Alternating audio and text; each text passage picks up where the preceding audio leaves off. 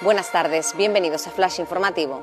Juan Fernando López Aguilar asegura que España y sobre todo Canarias se alejan de una gran recesión.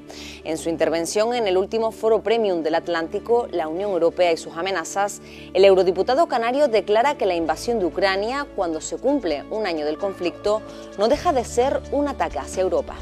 Agotadas en apenas media hora las entradas para la final de Murgas y la Gala de la Reina del Carnaval de Santa Cruz de Tenerife. El servicio fue activado desde las 9 de la mañana en Internet, donde más de 100.000 peticiones de compra convirtieron ambos actos en los más solicitados. El concurso de comparsas también espera agotar sus localidades a lo largo de esta jornada. Una empresa de Wimar exporta hormigas a nivel internacional. Bruno Bernal dirige una pequeña empresa familiar que fabrica habitáculos de metraquilato como criaderos de estos insectos, competiciones incluso de Disney Plus para la película Ant-Man y la avispa. El Tenerife logra la segunda victoria foránea de la temporada.